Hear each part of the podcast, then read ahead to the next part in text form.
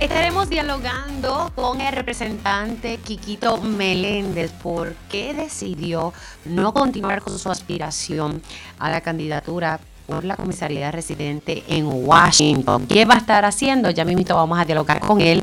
Y también vamos a estar dialogando con el procurador del ciudadano. Importante que ya vencido el término eh, para aquellos que quieran aspirar a ser representantes de los consumidores en la Junta de Gobierno de Energía Eléctrica. ¿Qué va a pasar con eso? También estaremos hablando con la alcaldesa interina. Hoy, recordemos que se lleva a cabo esta vista preliminar contra el alcalde de Ponce, Luis Irizarry Pavón. Precisamente estamos acá en la ciudad señorial. También conectaremos con el exdirector de la EPA, Carl Soderberg, los fuegos forestales, la sequía que se está presentando en algunas áreas de, eh, ¿verdad? De, del mundo, pero específicamente en el canal de Panamá. Hablaremos sobre la situación de salud mental en el país y por qué estamos viendo una escasez de psiquiatras en la isla. El gobernador vetó la medida que buscaba que no se discriminara contra aquellas personas que tengan un tatuaje o un piercing. ¿Qué tiene que decir el autor de esta medida? Ya mismo estaremos dialogando con él y conectamos con el portavoz de la campaña de Jennifer González sobre todo lo que está pasando a nivel de la política y que las primarias, como decimos por ahí, están ya mismito a la vuelta de la esquina. Así que comenzamos oficialmente esta primera hora de Dígame la verdad. Con más de 20 años de experiencia en el periodismo, ha dedicado su carrera a la búsqueda de la verdad. La verdad, la verdad.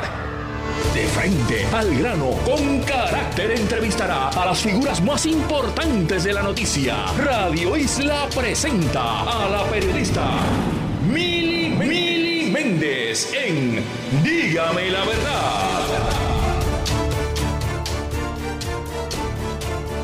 Otra edición de Dígame la Verdad por Radio Isla 1320. Hoy transmitiendo en directo desde Ponce, así que estamos aquí en la ciudad señorial y aquí contenta de poder conectar con la familia de Radio Isla 1320 acá en Ponce. Arrancamos de inmediato, tenemos mucha información.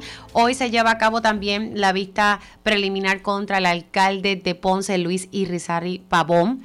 Recuerden que eh, posiblemente tal vez se suspenda porque la defensa presentó una moción donde está buscando que se pueda cambiar la región donde se lleve a cabo este proceso. Básicamente lo que no quieren es que se lleve a cabo en el Centro Judicial de Ponce y que pase a otra región judicial. ¿Qué pasará?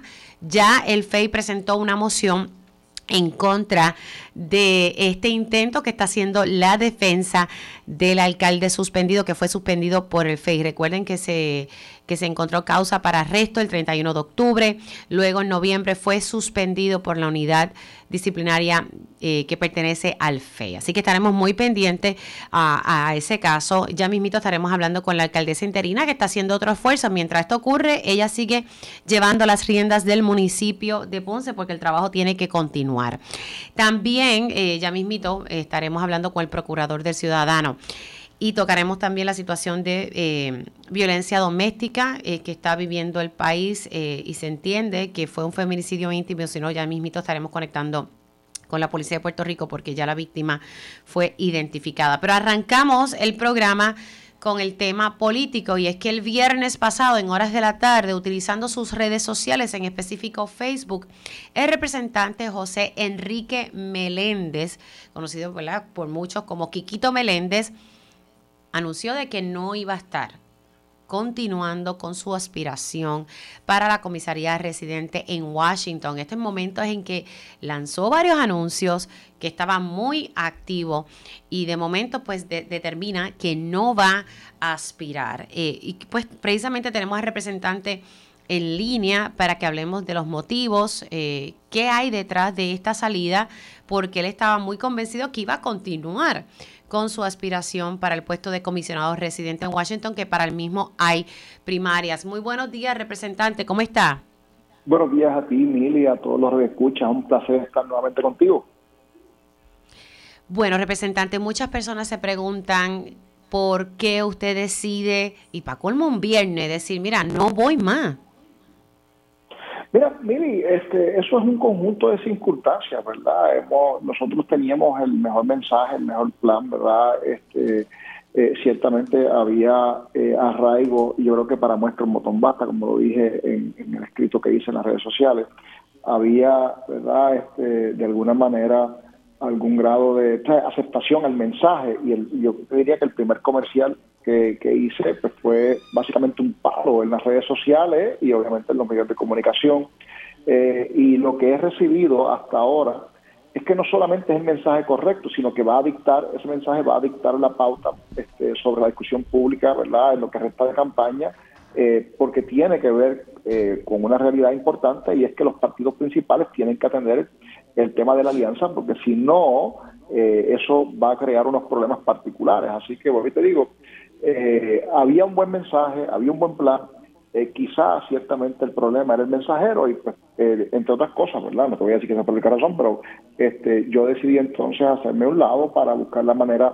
de que el mensaje pudiera salir aun cuando no fuera yo la persona principal, aunque eso no significa, ¿verdad? Yo creo que esa parte es importante, ¿verdad?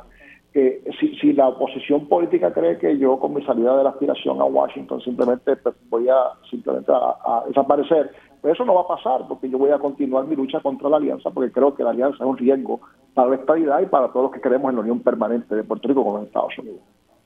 El problema aquí es que la cúpula del PNP no lo quería usted, aunque estaba aceptando el mensaje que usted estaba llevando.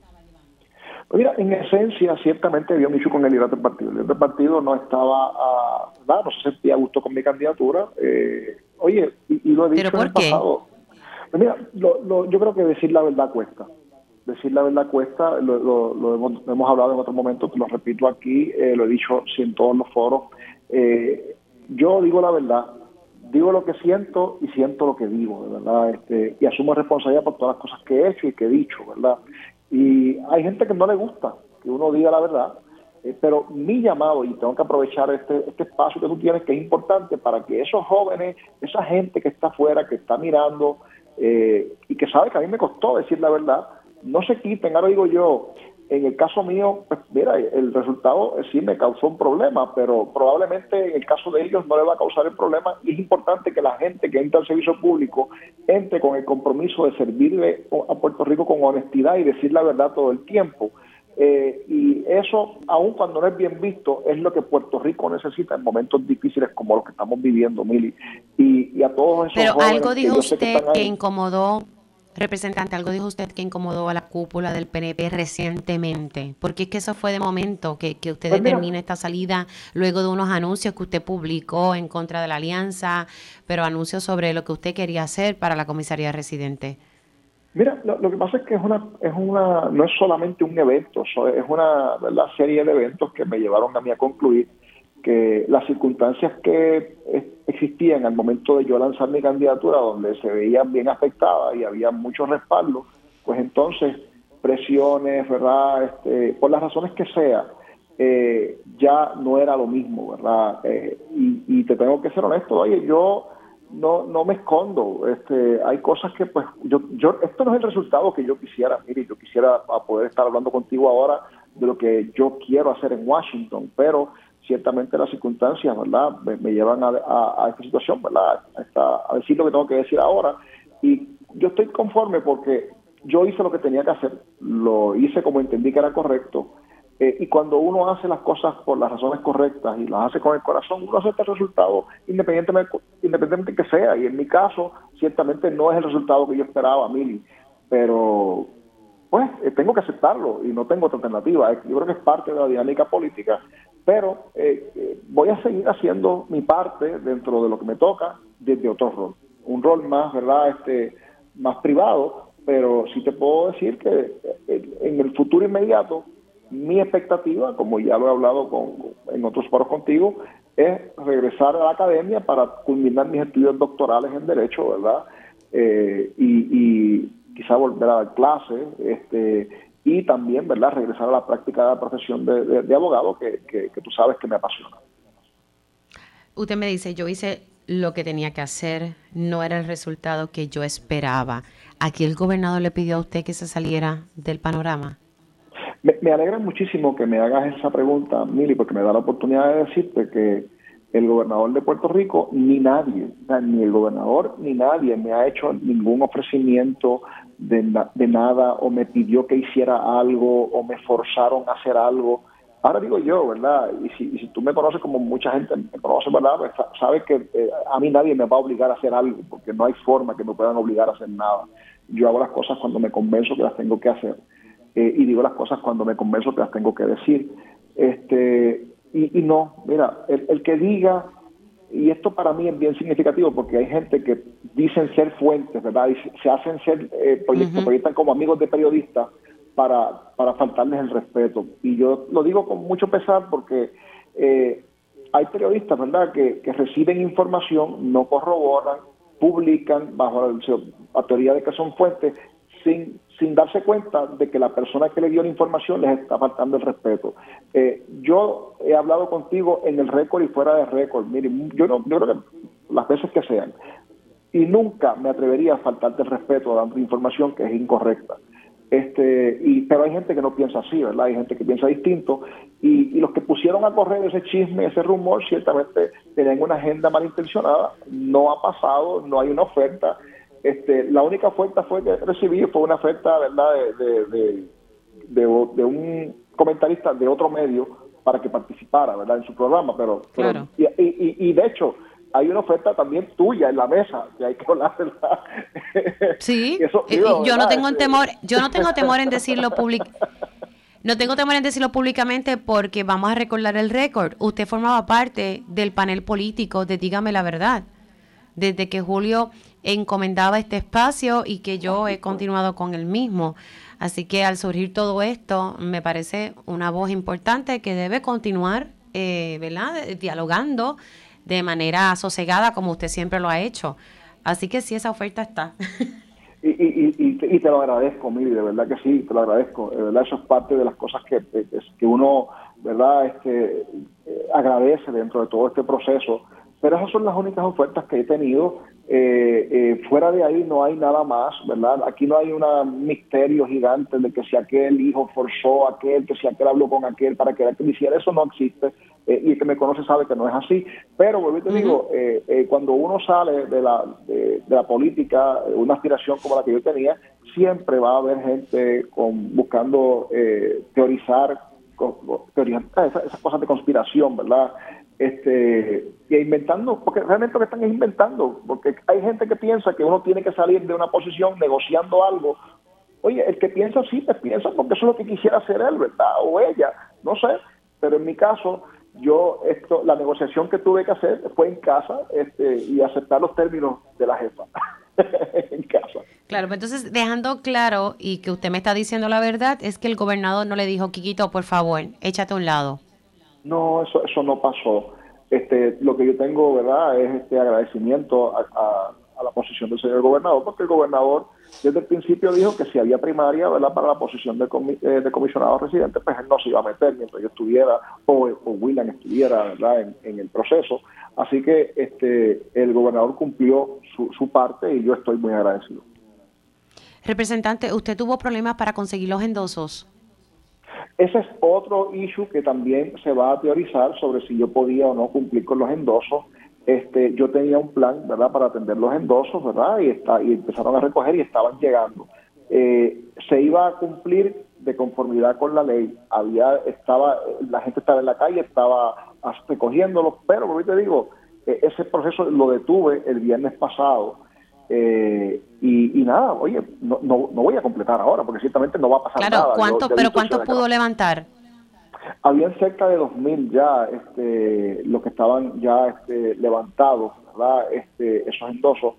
Eh, y faltaban unos cuantos para tener esta semana completa y parte de la siguiente para poder llegar al 50% y después coger la, cantidad adicional. Eh, había gente que quería hacer otro tipo de actividades, ¿verdad? Para buscar la forma de recoger los endosos pero, como te digo, es parte de la dinámica. Aquí ahora, oye, van a buscar la forma de, de alguna manera, eh, mirar, ¿verdad? Para tratar de dañar, ¿verdad? La, la, dañarme a mí, ¿verdad? Yo no tengo problema, eso es parte de la dinámica y lo acepto. Oye, lo acepto. No, no, no, es, perfectamente válido, es parte de lo que estoy acostumbrado a ver. ¿Por quién usted estaría votando? Porque usted sigue siendo PNP y por quién va a votar en esa primaria de cara estoy hablando del, del cargo a comisionado residente. Pues mira, Mili, este, yo voy a votar por Pedro Pierluisi en la primaria para la gobernación. Esa es la, eh, el, mi compromiso.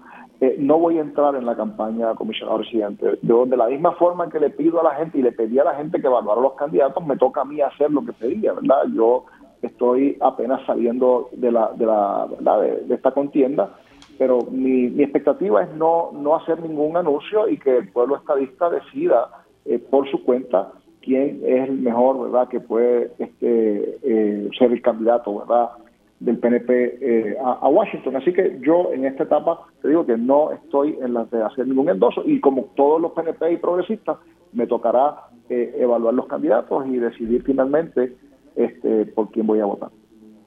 ¿Los números le afectaban? ¿Usted hizo encuestas? Pues yo no hice encuestas, pero vi encuestas. Y eso aparte es importante, ¿verdad? Porque te tengo que ser honesto, vi encuestas y todo el mundo sabe que esto estaba este, esto es una pelea entre dos y yo era uno de los que estaba este, bien afectado en esta, en esta contienda. Pero ciertamente este, es mucho más que los números, Mili. Eh, eh, la, aspirar ¿verdad? a una candidatura es mucho más que una encuesta, que un sondeo.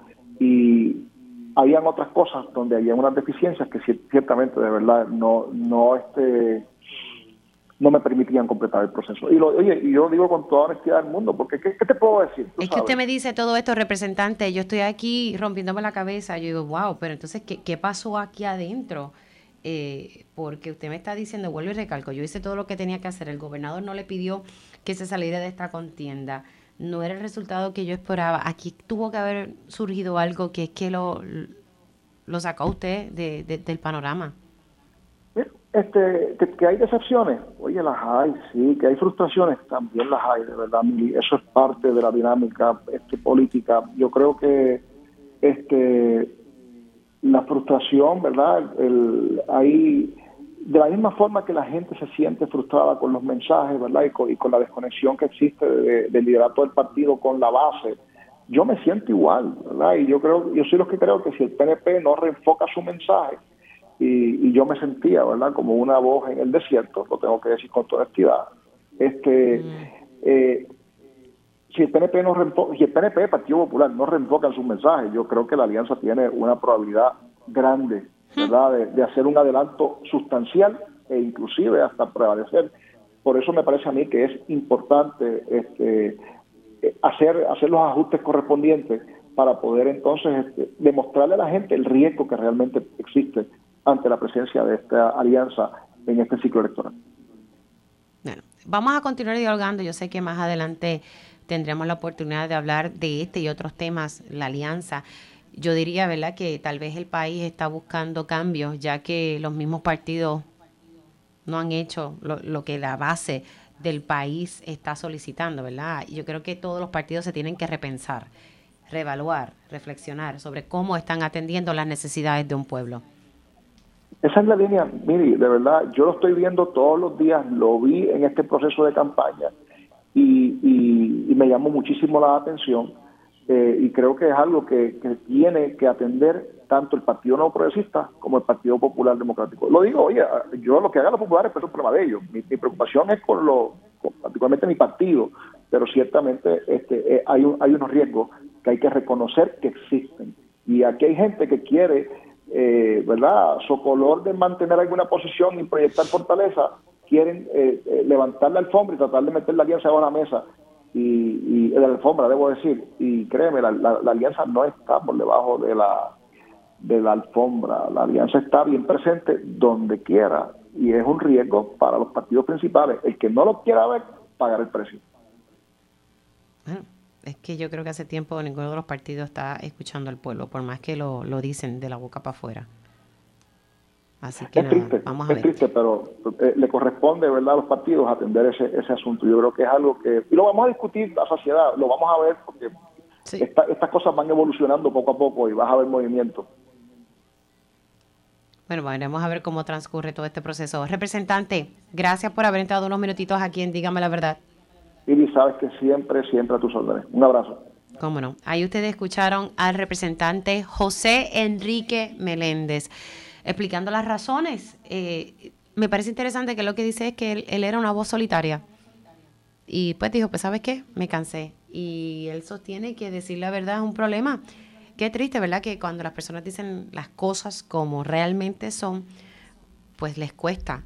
Y si algo tengo que decir de representante es que él siempre ha sido consistente con su mensaje. Esté uno de acuerdo con él o no.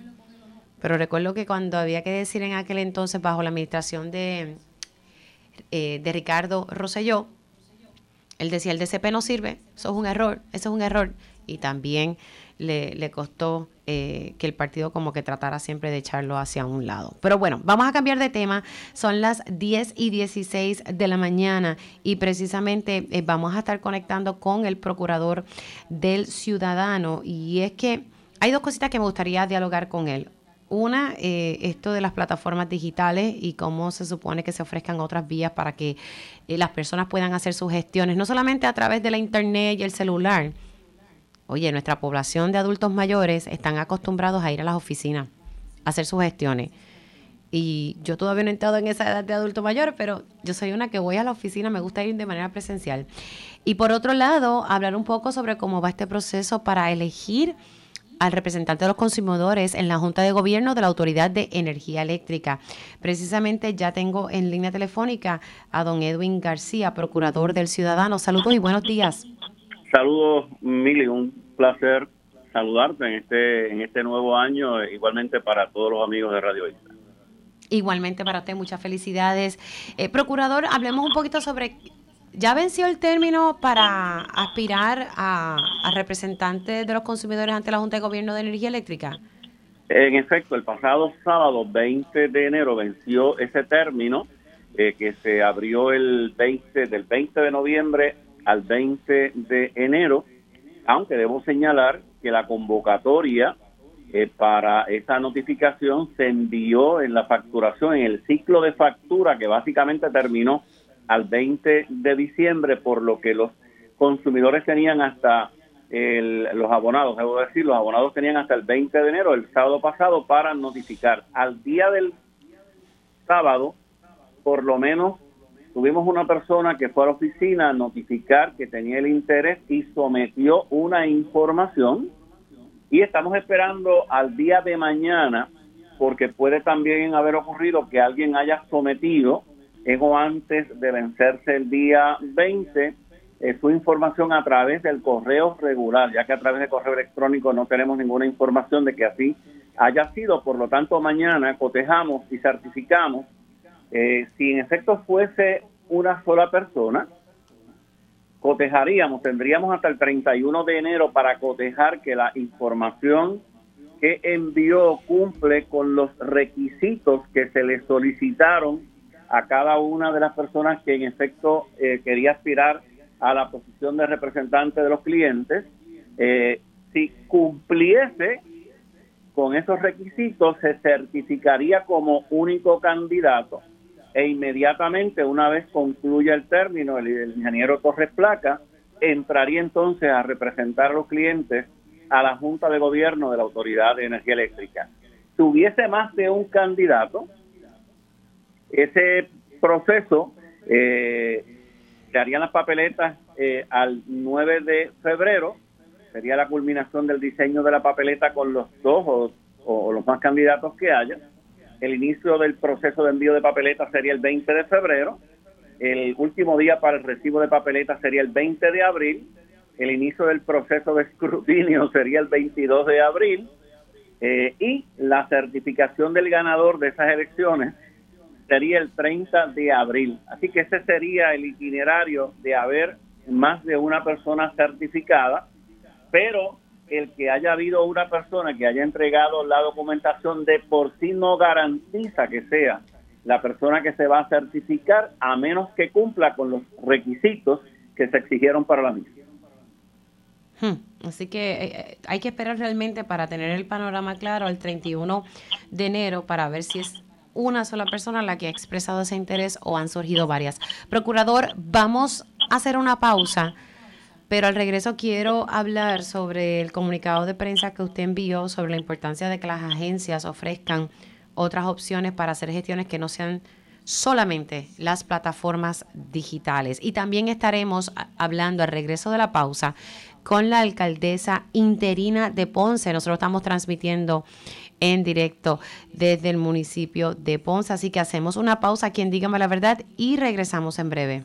Dígame la verdad, las entrevistas más importantes de la noticia se escuchan aquí. Mantente conectado. Radio Isla 1320. 1320.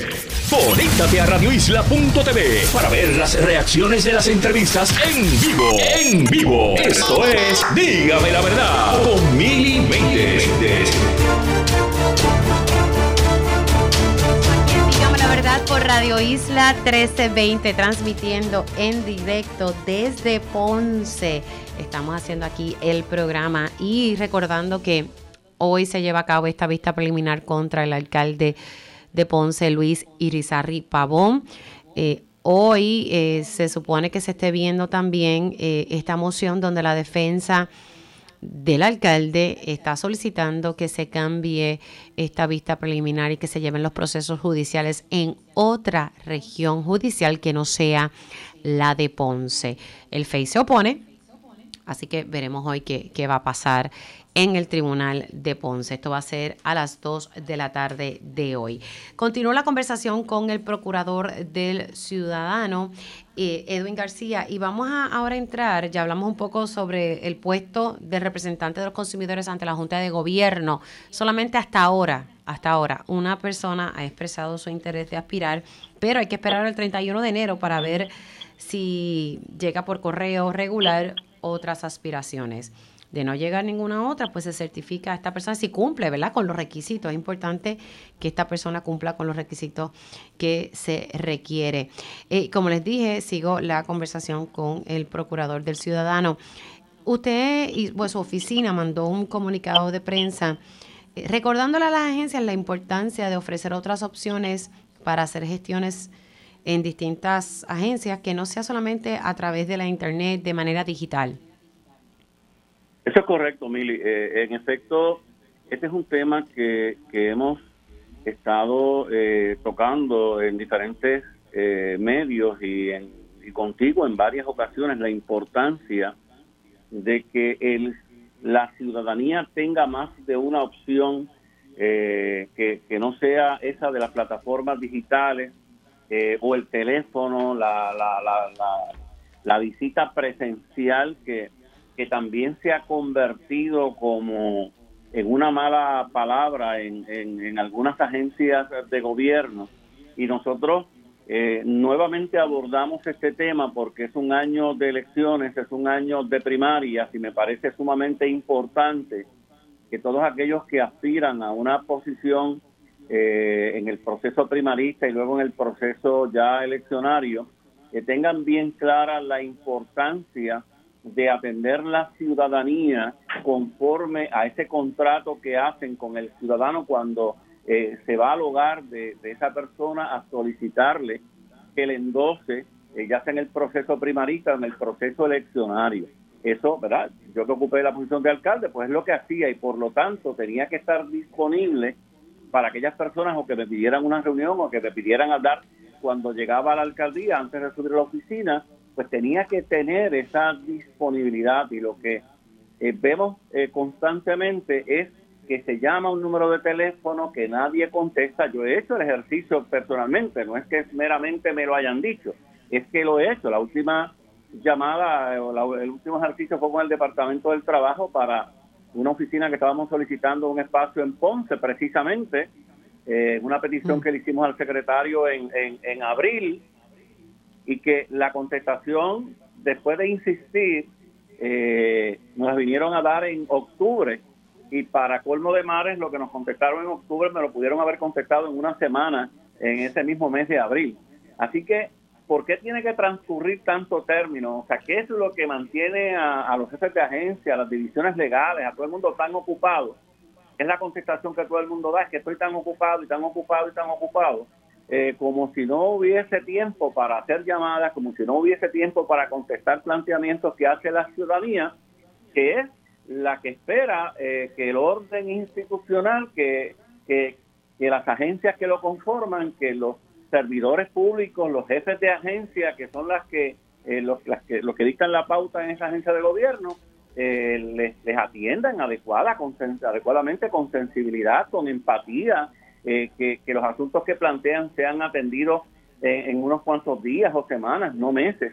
Así que ese es el planteamiento que nosotros estamos haciendo porque lo hemos vivido, porque sencillamente es inaceptable que dependamos de las plataformas digitales para atender a todo el mundo, incluyendo a aquellos que sí conocen de tecnología, pero que no les interesa que sus asuntos sean atendidos a través de una plataforma digital. o sea que la, oficina suya va a estar muy pendiente a este tema.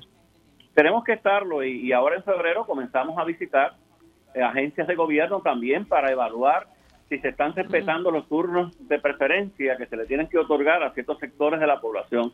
Yo creo que, que esto no puede ser de moda, es decir, aprobamos una ley y durante algún tiempo respetamos los turnos de moda o en la región tal se acepta, en la región tal no se acepta Aquí tiene que haber uniformidad y tiene que haber dirección eh, en cada agencia de gobierno eh, que le dé la, la, preferencia que cada sector se merece, que se atienda a la gente, que haya las oportunidades de la, usar la plataforma digital, de usar el teléfono, cualquier eh, medio ¿verdad? que sea aceptable, un fax que llegue, que se atienda, de que si la persona quiere visitar, que se atienda presencialmente y que no se estén, eh, prácticamente no se le esté limitando ese ejercicio a cada, a cada ciudadano. Procurador, gracias por haber entrado unos minutitos aquí en Dígame la Verdad, se me cuida mucho. Muchas gracias a ustedes. Ahí ustedes escucharon al procurador del ciudadano Edwin García, siendo las diez y media de la mañana. Le doy los buenos días a la alcaldesa interina de Ponce, Marlese Cifre. Muy buenos días, alcaldesa, ¿cómo está? Saludos, buen día para ti, buen día a todos los que nos están sintonizando. Recientemente eh, usted estuvo por Washington haciendo unas gestiones, como yo decía al inicio del programa, eh, el alcalde eh, Luis Irizarry Pavón ha sido suspendido, pero las labores continúan en el municipio de Ponce mientras él enfrenta este proceso a nivel judicial. ¿De qué estamos hablando? ¿Qué estuvo haciendo por allá en la capital federal? Sí, gracias. Es importante, ¿verdad?, que los trabajos continúen y nosotros darle esa, esa seguridad a nuestro pueblo de Ponce. Y sí, en efecto, pues estuvimos en Washington una visita con el presidente de la Asociación de Alcaldes, visitamos las oficinas centrales de FEMA, allí fuimos eh, atendidos por altos directivos eh, y de igual manera se unieron en la reunión los directivos de FEMA de Puerto Rico hablamos sobre diversos temas que nos están afectando, pero sobre todo particularmente eh, en los procesos como la Guancha en Ponce, que más allá de ser un ente turístico, también es un ente de desarrollo económico bien vital para nosotros los ponceños, ya que colinda con el puerto de Ponce y recientemente tuvimos la visita del crucero más grande del mundo eh, y, nos, y nos permite hacer estas exigencias, ya que ¿verdad? La Guanchat tiene tres incidencias y es importante que ellos sepan, no solamente con María, sino que también fue impactado por los terremotos y también por Fiona. ¿Qué pasa? Que cada una de esas incidencias son tratadas por personas diferentes dentro de lo que es FEMA y, y nosotros este, llevamos ese, ¿verdad? Porque una sola estructura, eso es un ejemplo de lo que nosotros estamos viviendo en Ponce, pero es de igual manera otros municipios del área azul también están viviendo lo mismo, que fueron afectados por, por los tres fenómenos. Así que de igual manera se habló sobre la inflación que eleva los altos costos de, ¿verdad? de los proyectos de reconstrucción, el problema de la mano de obra, el problema que estamos teniendo los alcaldes eh, eh, para las subastas, cuando se envían los proyectos a subastas se declaran desiertas, así que eso lo que hace es que se atrasen los procesos porque estamos llevándolos a cabo con los procesos eh, rigurosos, ¿verdad?, de estatales del Código Municipal y traímos como que la situación de que tal vez el proceso a nivel federal fuera un poco más rápido. Así que eso es un asunto que se tiene que analizar acá con el gobierno para ver si se puede agilizar los procesos a través de una enmienda al Código Municipal. También nos reunimos en Casa Blanca con, con Gretchen eh, Sierra, quien, quien también es la, la directora para Puerto Rico de Asuntos Intergubernamentales de la Casa Blanca, en donde también le planteamos la situación de viviendas de HUD ¿verdad? Que las estructuras en Ponce particularmente que sufrieron daños con los terremotos son apartamentos y esos no fueron elegibles para los daños. Así que nosotros estamos abogando para que este tipo de, de vivienda que es multifamiliar, ¿verdad?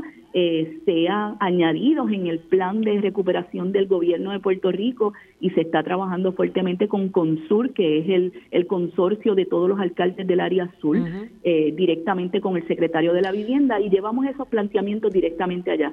Así que dentro de lo que es la visita y haber participado de la cumbre, también pudimos estar con la secretaria de Energía, que tuvo una buena charla y ahí nos dimos cuenta de que Puerto Rico ha sido elegible para unos fondos eh, unos grants que tiene este departamento de energía y tenemos 183 mil dólares que podemos trabajar, ¿verdad?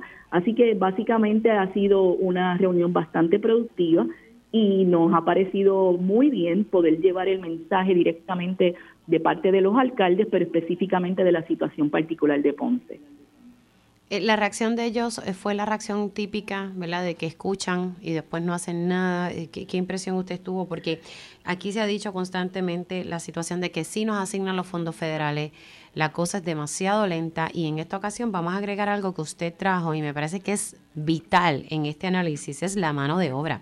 ¿De qué vale que el gobierno federal me asigne miles de millones de dólares si no tengo la mano de obra para poder hacer esos proyectos? Pues mira, tienes toda la razón. Eh, yo sé que yo he participado, es la primera vez que participo ¿verdad? de estas reuniones, pero sé que en innumerables ocasiones, tanto el presidente de la asociación como otros alcaldes han llevado el mensaje directamente allá. Mm, yo siento que en esta ocasión sí nos escucharon también, eh, no siento que estén de brazos cruzados, saben cuál es la problemática.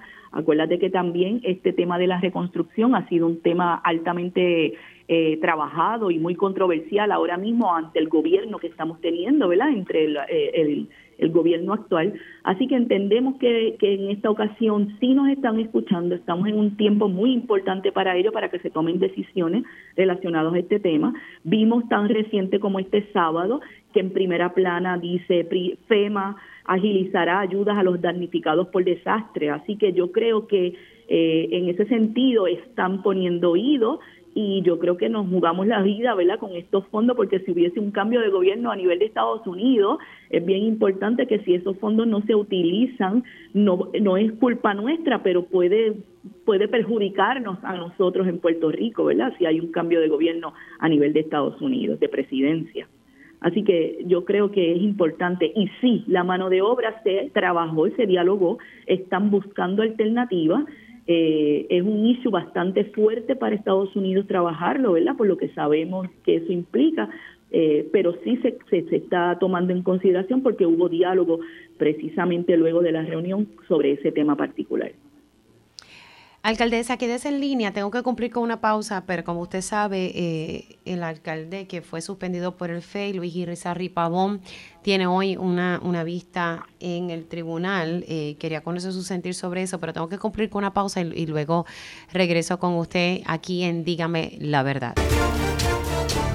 Y ya estamos aquí en Dígame la Verdad por Radio Isla 1320, transmitiendo en directo desde Ponce. Y precisamente estoy dialogando con la alcaldesa interina de este pueblo, Marlese Cifre, me estuvo conversando sobre sus gestiones allá en la capital federal, Washington, D.C.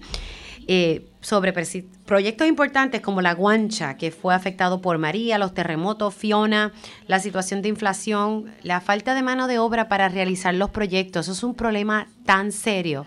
A mí me encantaría que, que todos los líderes se unieran y llevaran una sola voz como hacemos para el Medicaid, para la estadía, entre otros temas, se unieran para decirle a Washington, mira, ¿de qué vale que me mandes tantos millones de dólares y que no tengo mano de obra? Permíteme traer mano de obra extranjera para que estos proyectos corran. Subastas declaradas desiertas, esa es una realidad. Me llamó la atención lo que me dijo la alcaldesa sobre que los apartamentos, estos complejos de vivienda, no son elegibles para la ayuda, algo que planteó allá en la capital federal. Le había dejado una pregunta sobre la mesa. Hoy muchos medios de comunicación ya deben estar de camino a Ponce para cubrir esta vista preliminar contra el alcalde que fue suspendido por el FEI, Luis Irizarry Pavón, que enfrenta un proceso. Alcaldesa, eh, ¿qué, le parece eh, todo esto que está pasando eh, y que usted ¿verdad? está corriendo el municipio mientras el alcalde se concentra en, su defensa sobre las denuncias en su contra? Bueno, nosotros siempre hemos sido enfáticos ¿verdad? En, en pedir que sea un proceso justo Eh, nosotros sabemos la persecución de, de esta FEI en contra de algunos ¿verdad? municipios, particularmente como el nuestro, que ha sido un municipio que electoralmente le dio la victoria al Senado de Puerto Rico, teniendo todos los legisladores y Cámara y Senado completos. Así que sabemos que es uno de los bastiones que quiere el, el Partido No Progresista atacar, pero en ese sentido nosotros estamos confiados en que se haga justicia, confío en el proceso, confío en, en él como alcalde y, sabemos ¿verdad? lo honrado que es y sabemos que vamos a salir, va a salir bien. Así que eso de, de hoy de la vista y de, de este proceso depende del futuro político de esta ciudad, por lo tanto estamos bien esperanzados de que y confiamos de que todo salga bien. Así que como usted acaba de decir, ¿usted confía en Luis Irizarry Pavón y en, y en que es inocente? Sí, completamente, yo estoy completamente segura de, su inocencia, así que esperamos que se haga un buen juicio en relación a este caso y confío en que todo el proceso eh, esté bien. Y en el caso de esta servidora, ¿verdad? Como alcaldesa interina, esto es una delegación de confianza que él ha depositado en esta servidora y por eso no hemos no nos hemos detenido, no podemos parar la obra en la ciudad. Nosotros estamos para darle continuidad a esa política pública, a todos esos proyectos y esas obras que se han iniciado y que le hemos dado continuidad. Ponce no es el mismo de hace tres años atrás, cuando estuvimos en un desastre de una quiebra, en donde los empleados incluso estaban hasta en reducción de jornada. Nosotros en tres años hemos eh, eh, trabajado fuertemente para levantar nuestra ciudad y lo hemos demostrado conjuntamente con los empleados, en donde hemos trabajado unos planes increíbles que, que la ciudad se ha levantado.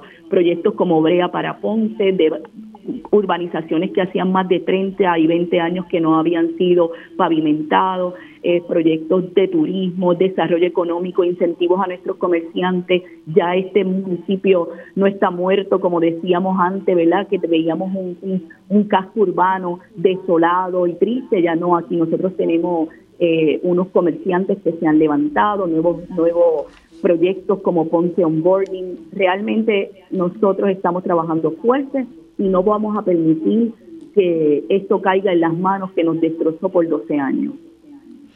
Eh, Cifre, eh, en un momento dado los federales visitaron eh, el municipio. ¿A usted en algún momento, mientras ha estado frente a las riendas del municipio, los federales le han solicitado información, la han llamado? No, para nada, para nada. Yo solamente eh, del FEI recibí la notificación el primero de noviembre a eso del mediodía en donde establecía ¿verdad? que iba a ser la, la, alcaldesa interina a partir de ese momento y que no podía tener ningún tipo de comunicación con eh, el alcalde. ¿En algún momento la defensa del alcalde le ha solicitado que usted tal vez sirva de testigo? Porque usted ha sido muy clara desde el día uno eh, defendiendo eh, a Luis Irizarry Pavón. No, tampoco, no he sido citada por su defensa eh, ¿verdad? No desconozco cuáles son las estrategias de la defensa en esta ocasión, pero realmente no, no he sido citada por ello. ¿Usted no, no tiene comunicación con el alcalde? No, para nada. Increíble, pero yo he cumplido bastante. Me da mucho temor, ¿verdad? Este, eh, que, que, que, puedan decir lo contrario, ¿verdad? Y como el FE en esta ocasión, pues ha sido eh, bastante eh, ¿verdad? No, no sé ni cómo explicarlo, pero no, realmente no. Nosotros tuvimos una experiencia en donde el FEI determinó en una de las vistas de suspensión que el, el alcalde sometió de que nosotros habíamos hecho, esta administración había hecho una liquidación, lo cual era una, liquidación ilegal y nosotros certificamos, enviamos certificaciones de que eso es incorrecto. Así que, dado esa situación particular, hemos sido fiel y hemos cumplido con todo lo que se nos ha solicitado, ni una comunicación, no he tenido nada, ni siquiera con su familia, cosa ¿verdad? Que, que a uno en carácter personal le afecta porque uno lo estima y estima a su familia y esperamos que todos estén bien pero hemos sido bien fieles en ese cumplimiento, dado el caso que no vaya a haber malas interpretaciones y el Facebook quiera hacer lo que le dé la gana.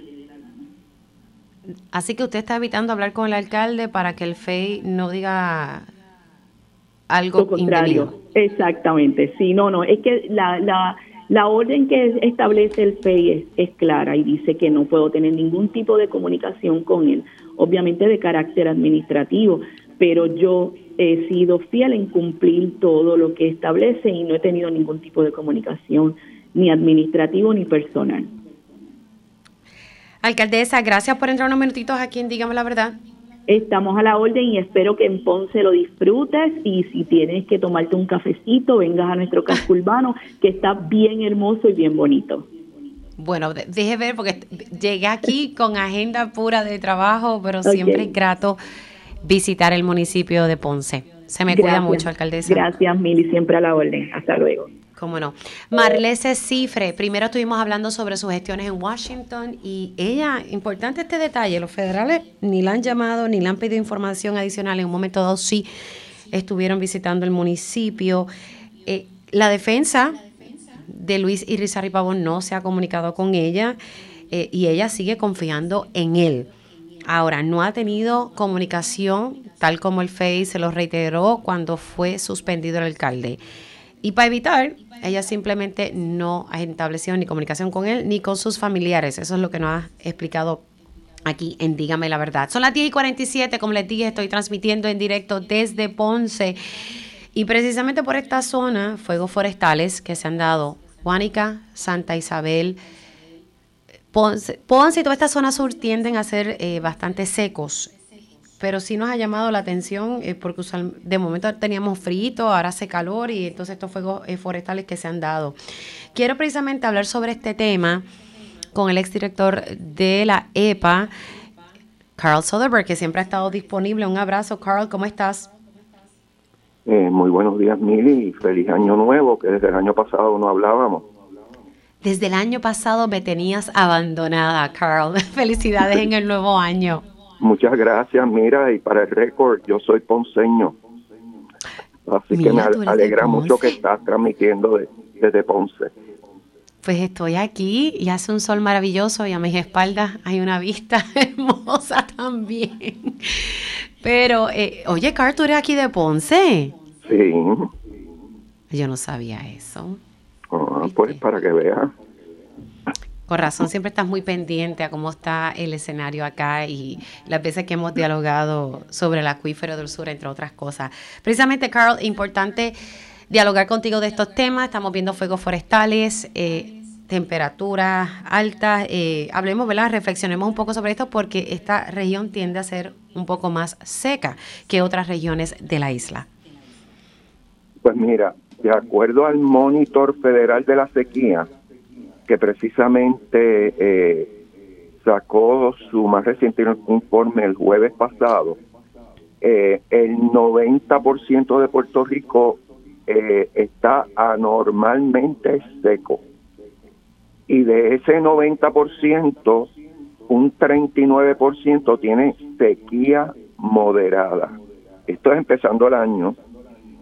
Y precisamente una de las áreas donde hay esta sequía moderada es desde Ponce hasta, hasta Sabana Grande en el sur y desde Arecibo hasta Rincón, en, vamos a decir, el norte y en el noroeste, noroeste.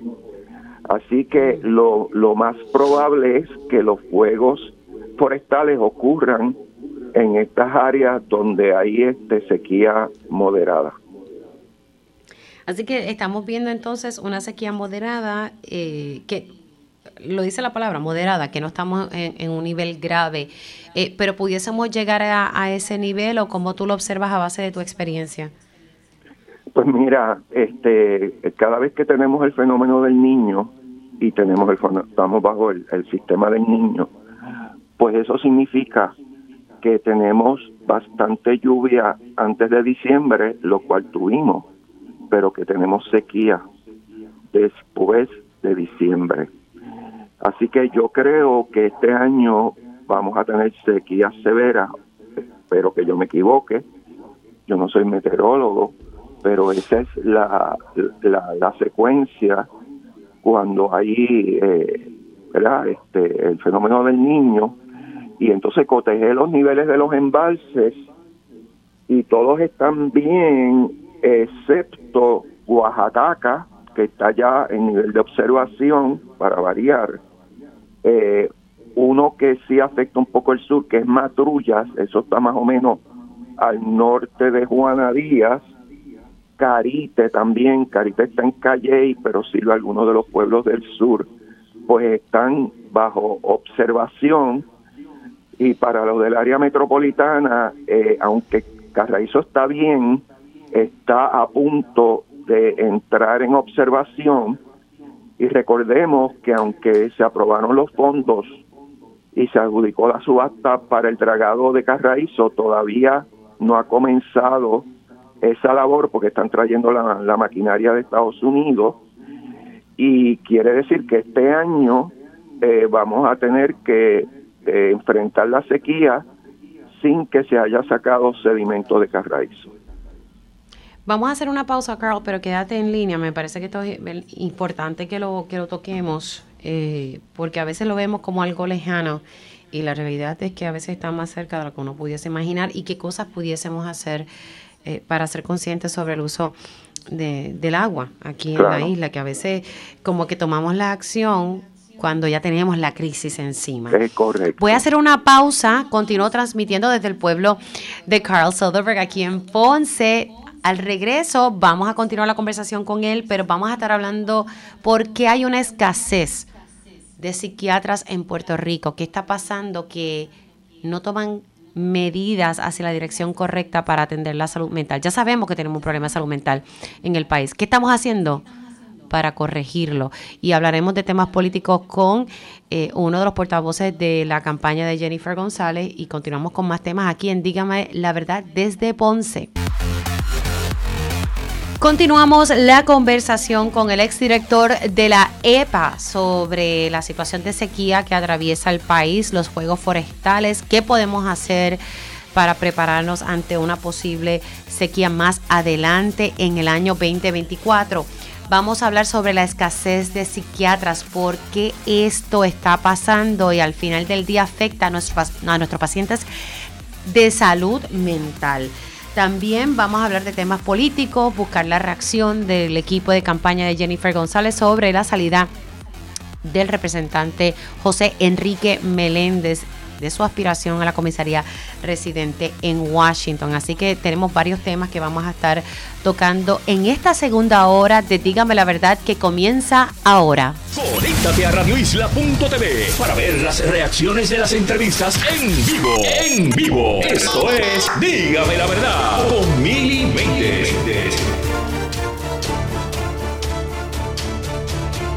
Y ya oficialmente comenzamos esta segunda hora de Dígame la Verdad por Radio Isla 1320. Les saluda Mili Méndez y gracias por conectar. Seguimos transmitiendo en directo desde Ponce. Estamos por aquí en nuestra cadena hermana, así que usted quédese pegadito a Dígame la Verdad y por Radio Isla 1320. Continúa la conversación con el exdirector de la EPA, Carl Soderberg, que conoce mucho de estos temas y siempre es mi fuente principal a la hora de hablar de, la sequía y, todo esto que está relacionado también al ambiente. Carl, retomando nuestra conversación que comenzó en el pasado segmento, 90% de Puerto Rico está normalmente seco, esto de acuerdo a la información del monitor de sequía federal, y 39% está en sequía moderada. Estamos hablando de Ponce hasta Sabana Grande, Arecibo más o menos hasta Rincón, o sea, el noroeste. Así que pudiésemos ver tal vez más fuegos forestales eh, en estas regiones, por lo menos en la región sur, en Ponce. Es, correcto, porque como tú sabes, el sur es más seco por lo general que el norte. Sí. Y esto agrava la situación también del acuífero del sur. Eh, definitivamente, y, hablando de eso, una de las medidas que se pueden tomar es eh, detectar la, los pozos de agua subterránea clandestinos que hay en el área sur, porque de nada, de nada vale que recursos naturales, cuando llegue el momento, regule la extracción de agua subterránea para que no se sale el agua eh, debido a la sequía y que la gente que tiene los, los pozos clandestinos pues sigan campeando por su respeto. Entonces eso es bien importante que se detecte y hoy en día es fácil, digo, más fácil hacerlo con la tecnología de drones, por ejemplo, pues uno puede detectarlo con más facilidad. Eso es una de las alternativas. Otra alternativa es que, y esto le aplica a todos los municipios, que especialmente, debería ser en todos lugares, ¿verdad? pero especialmente, por ejemplo, ahora mismo, donde hay eh, sequía moderada y que se va a poner peor a medida que pase el tiempo, eh, hasta que lleguemos a mayo o junio, pues que se abstengan de sacar agua de los hidrantes en camiones cisternas para lavar calles y aceras y regar las áreas verdes del municipio.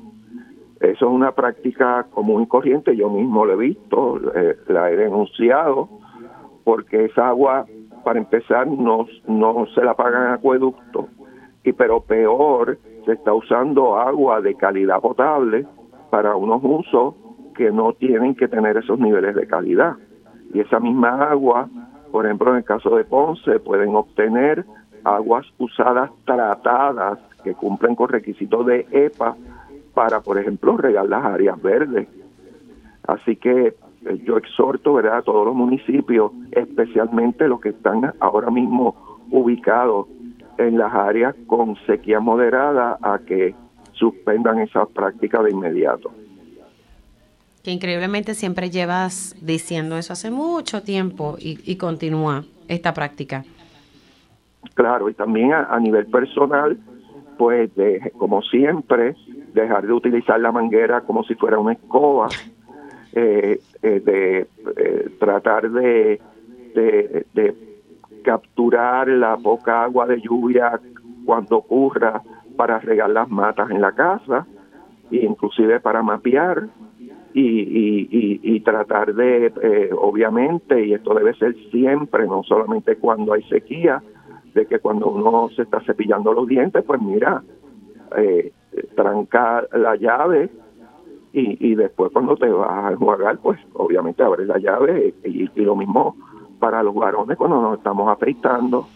Este, o sea que hay medidas que se pueden tomar y uno dirá, bueno, ¿y cuánto, cuánto es eso? Son gotas pero cuando tú multiplicas a eso por 3.2 millones de puertorriqueños, pues mira, esas gotas se convierten en, en miles de galones. Así que yo creo que tenemos que tener esa ética de conservación de agua este, a través de todo el año, pero muy especialmente ahora en este periodo que empieza la sequía y Acueducto debería empezar su campaña de, de orientación al público o intensificarla, porque la tiene, ahora mismo y no esperar a que haya sequía severa o extrema. Eh, eh, no quiero alarmar, pero un racionamiento si continúa este tipo de sequía, eh, si continúa, usualmente en mayo tiende a, a, llover bastante, pero si esto continúa, que pudiésemos tener un racionamiento o estamos lejos de eso.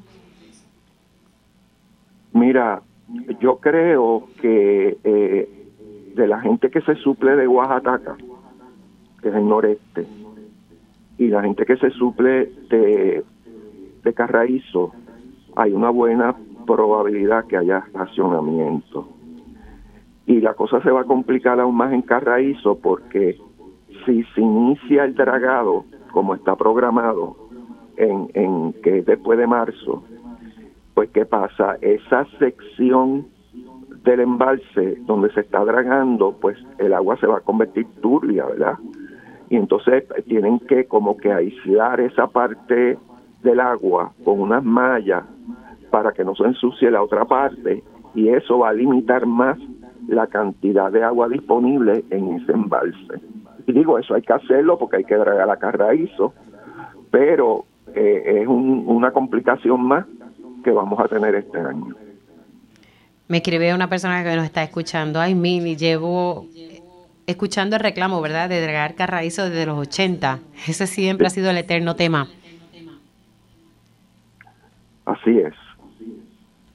Vamos a ver entonces, entonces aprovecho para decir, ¿verdad?, que en, en, el plan de cambio climático que el, el comité de asesores y expertos ya llegó a vistas públicas, hay alrededor de 54 recomendaciones que tienen que ver con, con el agua Claro, ahí hay unas recomendaciones a mediano y largo plazo que no se pueden realizar de la noche a la mañana, pero que si esas medidas se toman en consideración, podemos enfrentar el, el, el riesgo o el reto que va a representar en que eh, ya para la próxima década, que es la década del 30, va a llover un 10% menos en Puerto Rico y para mediados de siglo un 20% menos. Y estamos hablando de que eso es algo permanente, no es por un periodo de uno o dos meses. Entonces, no hay medidas para poder afrontar ese tipo de déficit permanente de lluvia, pero hay que ponerse las pilas porque ya vemos lo que teniendo los chavos, lo que ha tardado iniciar el dragado de Carraízo, imagínate. Sí, eso es importante lo que, lo que tú sostienes. Y eso que tú dices, que en la década, o sea, en el 2030, a partir del 2030 en adelante, eh, o en la próxima década, no sé si escuché bien, o sea, va a llover. Sí, sí, el, del 2030 en adelante, va a llover. Ok, de 2030 en adelante va a llover 10% menos en Puerto Rico de manera permanente. Es correcto. Y, en el 2050, un 20%, eso son palabras mayores, una quinta parte menos. Entonces, eh, no es para alarmar porque hay medidas para contrarrestar eso y el, y el comité la, la ha esbozado, pero hay que implantarlas porque muchas de ellas pues toman algunos años en implantarlas. Estaremos bien pendientes de este tema y del plan del cambio climático que ya está hecho y que lo importante es que se ejecute.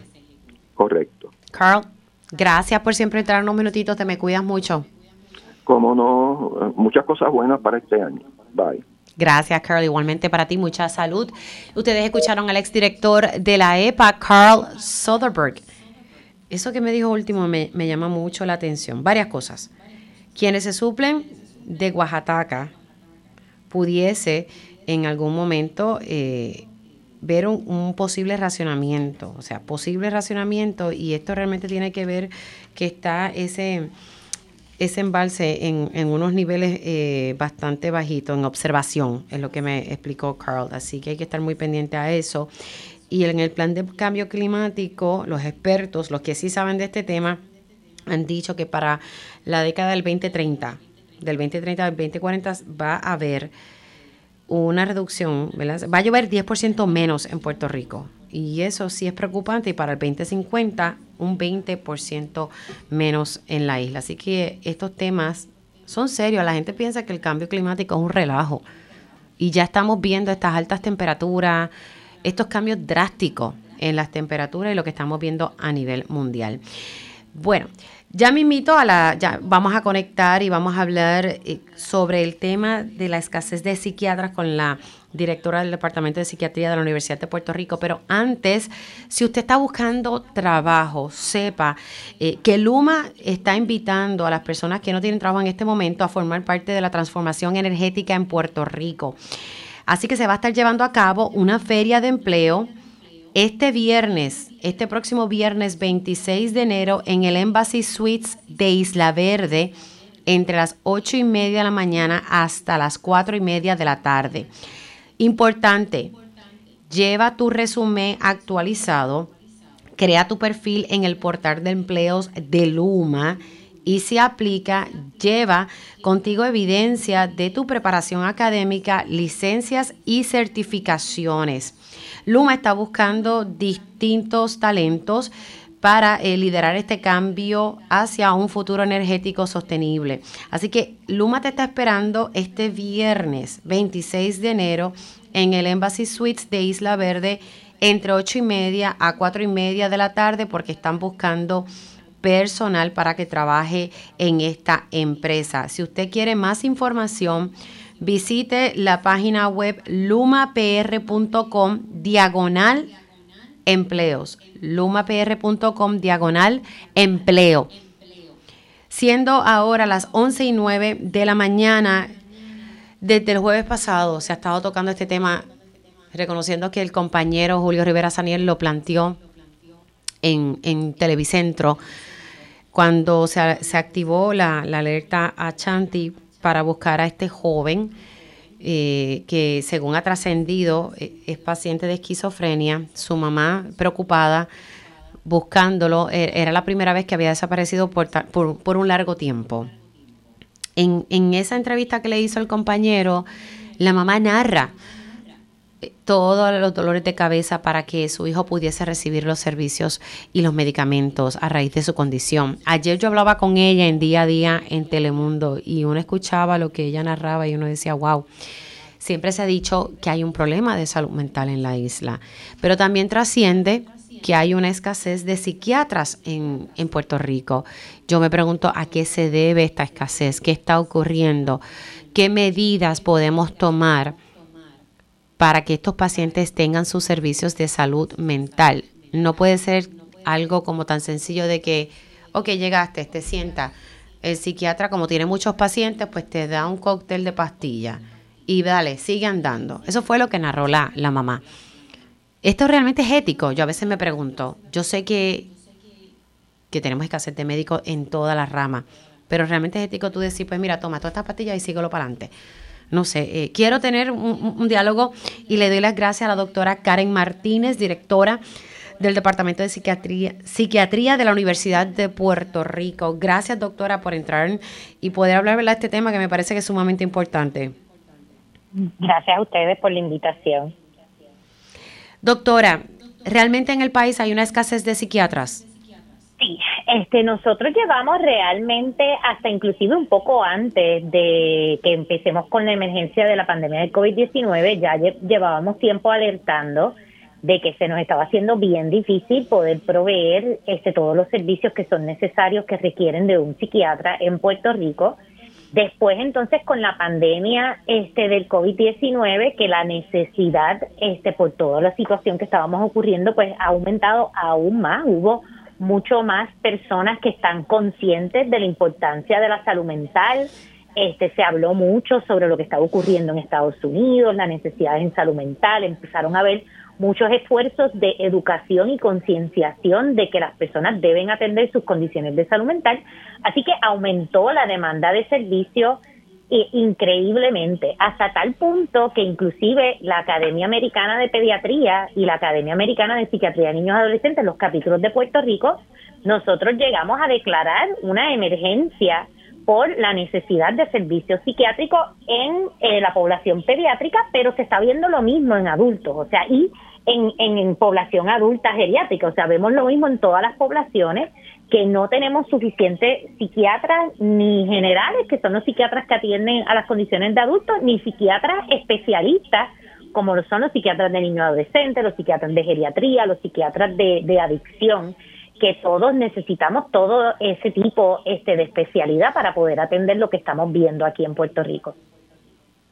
Esto fue entonces, esto se observa desde antes de la pandemia, escuché bien. Desde antes, desde antes de la pandemia, porque realmente nosotros empezamos a ver el efecto que ha tenido negativo sobre la salud mental de Puerto Rico, sobre todo fue el huracán María, este, la época de huracanes del 2017, con todo lo que ocurrió justo después del huracán María, tuvo un efecto bien significativo, eh, detrimental sobre la salud mental eh, de nosotros aquí en Puerto Rico. Nosotros llevamos, en, aquí en la Universidad de Puerto Rico, nosotros llevamos monitoreando las necesidades de salud mental, sobre todo desde el aspecto psiquiátrico, desde este e, ese momento y pues desde ahí ha habido un aumento, después con la pandemia hubo un aumento aún mayor que se ha visto también en la data que ha salido, por ejemplo, de AMSCA de la línea Paz y el aumento que ha habido en las llamadas este, a la línea Paz. Eh, así que es simplemente que la gente está más al tanto de que es importante atender la salud mental, está buscando los servicios y como no existen, pues entonces se sigue complicando la situación de salud mental de estas personas que no logran conseguir una cita. No tenemos suficientes psiquiatras para atender la alta demanda. Eso, eso, eso es así, eso es correcto. Como te digo, ya nosotros sabemos que, que ¿verdad? se ha trabajado con con que hay mucha necesidad de médicos de diferentes especialidades, pero los psiquiatras eh, es una particularidad en el sentido de que la demanda ha aumentado tanto en comparación con quizás otras condiciones de salud. Tengo dos preguntitas, ¿verdad? en torno a esto. O sea, ¿cuántos psiquiatras tenemos en la isla? Pues mira, este, esa, esa, esa cifra siempre es un poquito difícil yo poder decir exactamente cuántos tenemos. Cuando miramos a la Junta de Licenciamiento de cuántas personas están eh, certificadas con licencias para practicar la psiquiatría, estamos hablando de alrededor de 400 psiquiatras. Lo que pasa es que cuando entonces miramos a ver cuántos de esos psiquiatras están como tal ofreciendo servicios, ahí es que entonces se sigue disminuyendo. Porque, por ejemplo, nosotros tenemos una gran cantidad de psiquiatras que trabajan para el hospital de veteranos, este que es una población muy necesaria, muy importante que hayan verdad psiquiatras ahí, pero entonces ya esos son psiquiatras que trabajan específicamente con esa población nada más. Tenemos otros psiquiatras que aunque tienen licencia para practicar en Puerto Rico y están aquí, realmente lo que hacen es dar servicios de telemedicina a otros estados, o sea que no practican en Puerto Rico. Así que cuando vemos y empezamos a ver cuántos psiquiatras realmente hay, pues se estima que es alrededor de 300 psiquiatras para poder entonces atender toda la población, la comunidad, ¿verdad?, de Puerto Rico como tal. Ok, 400 con licencias y 300 que ofrecen servicios aquí en la isla. Seguro. Algunos de esos 300, sí, entonces de, de esos 300 tenemos algunos que están en hospitales, o sea que lo que ofrecen es servicio cuando la persona está aguda, hospitalizada, tenemos otros psiquiatras que trabajan en lo que se llama la hospitalización parcial, que son pues entonces estos, estos servicios para cuando las personas salen del hospital o están semiagudas. Así que cuando entonces miramos a, a los psiquiatras que están disponibles para dar citas ambulatorias, que deberían ser la mayoría porque nosotros queremos evitar que la gente llegue al hospital, nosotros queremos atender a las personas y prevenir que tengan una crisis y sobre todo prevenir que haya suicidio, que pues es pues, la consecuencia eh, más terrible que puede haber de una condición psiquiátrica, pues queremos tener un buen grupo de psiquiatras a nivel ambulatorio y ahí es que hemos tenido la pérdida mayor, que tenemos muchos psiquiatras que se han retirado o psiquiatras que pues ya no están dando servicios ambulatorios, así que las personas van al hospital, se estabilizan agudamente, quizás van un parcial, pero entonces cuando van a sacar una cita para continuar ese tratamiento que empezaron por esa crisis, pues pueden tardar seis, siete meses en conseguir una cita con un psiquiatra a nivel ambulatorio. Y pues entonces se vuelven a exacerbar y vuelven al hospital y entonces no tenemos un plan de rehabilitación de esas personas. Seis a siete meses en conseguir una cita con una persona que tiene una condición de salud mental insostenible. Insostenible, definitivo. O sea, y, y te tengo que decir que, que, que de nuevo, ¿verdad? las mismas eh, organizaciones profesionales psiquiátricas, pues nosotros hemos estado tratando de atender esta situación. Por ejemplo, a nivel de psiquiatría de niños y adolescentes, nosotros llevamos ya tres años con una colaboración bien de cercana con la Academia Americana de Pediatría. Nosotros hemos tenido varios programas adiestrando a los pediatras en cómo atender eh, inicialmente estas condiciones de salud mental que están llegando este, en, la población pediátrica, en lo que se consigue la cita. Hemos estado teniendo pues programas de consultoría, de que entonces los pediatras consultan con los psiquiatras de niños para poder atender este, esta necesidad. O sea que sí, pues se está tratando de atender, estamos tratando de ver cómo nosotros lo podemos atender, pero la realidad es que necesitamos más psiquiatras, o sea, no damos abasto los que ya estamos. Así que necesitamos mirar maneras de cómo nosotros entrenamos más psiquiatras en el país, que eso es algo que se puede hacer. Por ejemplo, yo estoy en, el programa de la Universidad de Puerto Rico. Nosotros ahora mismo graduamos seis psiquiatras al año, pero tenemos ya las seis psiquiatras al año. ¿Al año? Al año. Pero nosotros tenemos ahora mismo aprobación para subir eso a ocho plazas, o sea, para poder graduar ocho al año, pero no tenemos los fondos para esas dos nuevas plazas. Así que, y yo estoy seguro que el otro programa que existe en Puerto Rico, que es el de Ponce Health Science University, que también tiene seis plazas al año, entiendo que también ellos tienen la capacidad de aumentar. Pero pues estos son fondos que pues necesitamos que, que, ¿verdad? que se provean esos fondos para poder entrenar más psiquiatras. Wow, seis psiquiatras al año. Y esos son ¿verdad? Contando con que se queden los seis en Puerto Rico, que ese es el problema, que entonces a veces les hacen unas ofertas tan tentadoras en otros lugares en Estados Unidos que pues se nos van. usted me está pintando un panorama, yo analizando un poco los datos que usted me ofrece, y es que aquí yo no veo luz al final del túnel para los pacientes de salud mental. Bueno, te, tengo que decir, ¿verdad? Porque porque esto es una problemática que, como te dije, ¿verdad? Yo yo he visto todo lo que está ocurriendo y pues pues yo digo, pero es que esto no es nuevo, yo llevo años diciendo que esto es un problema. Pero te tengo que decir que pues se está trabajando, estamos trabajando este con modelos quizás innovadores de, de cómo nosotros pues eh, eh, estructuramos mejor los servicios de salud mental existentes para poder tener más espacios para atender emergencias o atender gente que esté más crítica. O sea, cómo, cómo quizás organizamos mejor, cómo se proveen los servicios. Hay varios modelos que se han trabajado en Estados Unidos que han funcionado. Como te digo, también existe pues este tipo de colaboración con lo que es medicina primaria, de que este pues pediatras, médicos de familia, médicos este primarios trabajen en consultoría con psiquiatras para ir dando estos servicios en lo que entonces llega la cita este con el psiquiatra.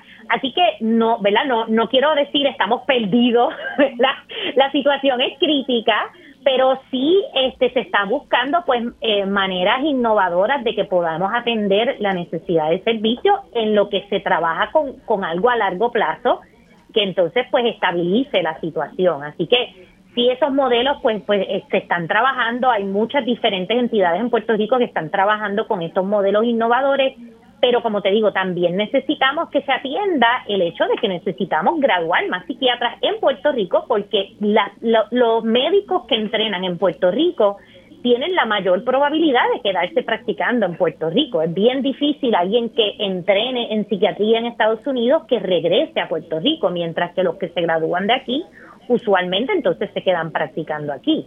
Así que es, ese, eso yo te diría que es lo, lo más urgente que tenemos que atender. Cómo nosotros aumentamos el número de psiquiatras que se gradúan en Puerto Rico.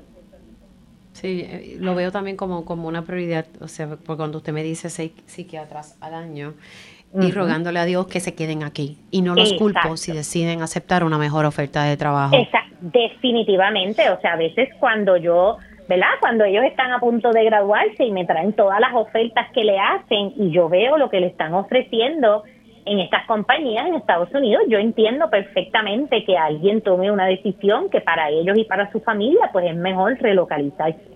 Pero sí te tengo que decir que la gran mayoría de este, los residentes que nosotros tenemos aquí en el programa de la Universidad de Puerto Rico, ellos están aquí, ellos se quieren quedar aquí, ellos quieren servir a Puerto Rico Así que tenemos que buscar la manera de, que tengan un ambiente de trabajo que ellos puedan encontrar, que, que pues puedan, ¿verdad? Quizás no voy a ganar tanto como en Estados Unidos, pero estoy en Puerto Rico, estoy con mi familia, estoy sirviendo a mi comunidad y yo sé que eso es algo que les pesa mucho, que si por lo menos es un, un ingreso y una, unas condiciones de trabajo lo, por lo menos lo, lo aceptables para ellos, yo estoy seguro que muchos de ellos prefieren quedarse aquí sirviendo a la comunidad de Puerto Rico.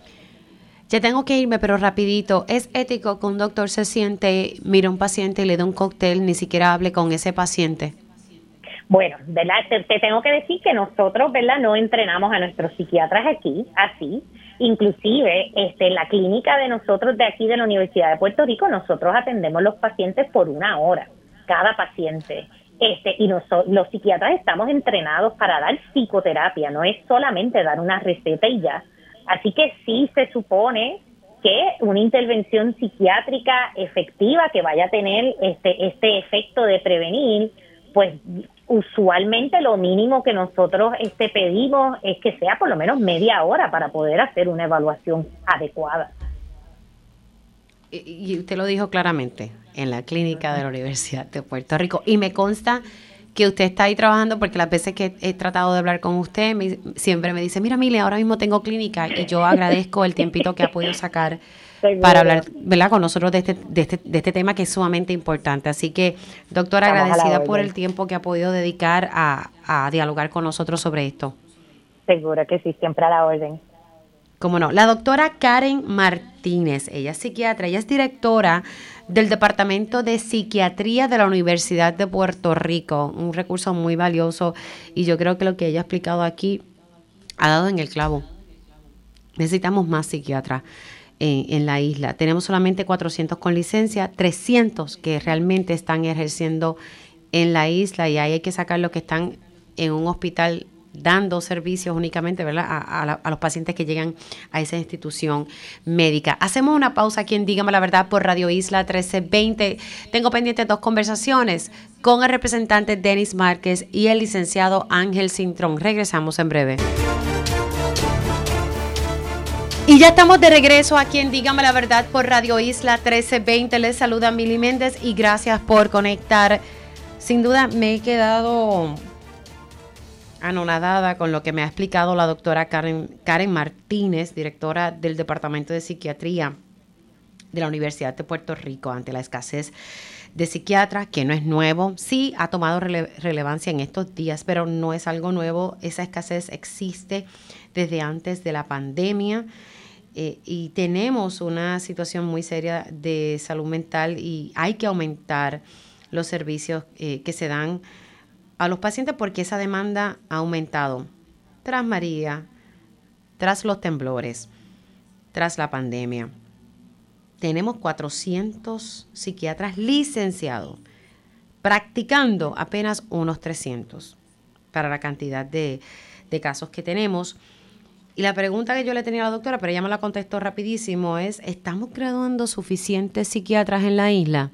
La pregunta para mí es que no estamos graduando suficientes psiquiatras en Puerto Rico. Se gradúan seis. La Universidad de Puerto Rico busca que sean ocho. Eh, y se está buscando el dinero para, para ello. Me dice la, la doctora que la situación en Puerto Rico es crítica.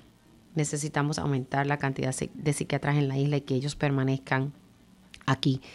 Porque de esos seis no sabemos cuántos se quedan en la isla. Voy a hablar de, otro tema. De verdad que les tengo que decir que me sorprendió mucho que, el gobernador vetara e, esta medida.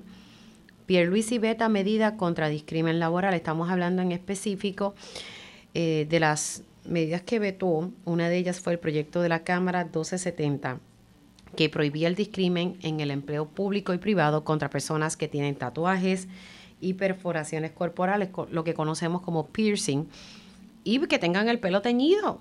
Eh, que no sea los típicos colores a los cuales estamos acostumbrados. Pues el gobernador vetó esta medida y él argumentó que aunque coincide en que no existe relación alguna entre la eficiencia de una persona vis a vis sus tatuajes o perforaciones, la medida extiende injustificadamente, se extiende injustificadamente al sector público la aplicación de la ley contra el discrimen en el empleo y contiene lenguaje ambiguo respecto a las facultades de los patronos en cuanto al manejo de personal con tatuajes, perforaciones corporales y cabellos teñidos.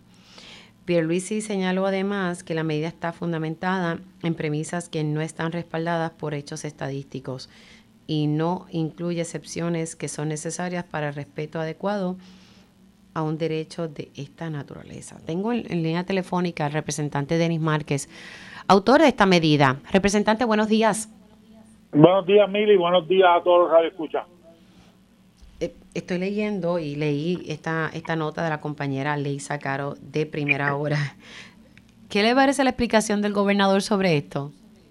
Bueno, que realmente eh, no tiene sentido mucho de lo que se plantea. Primero, jurídicamente no tiene mucho sentido eh, parte del análisis que hace el gobernador o los que le escribieron el veto, ¿no?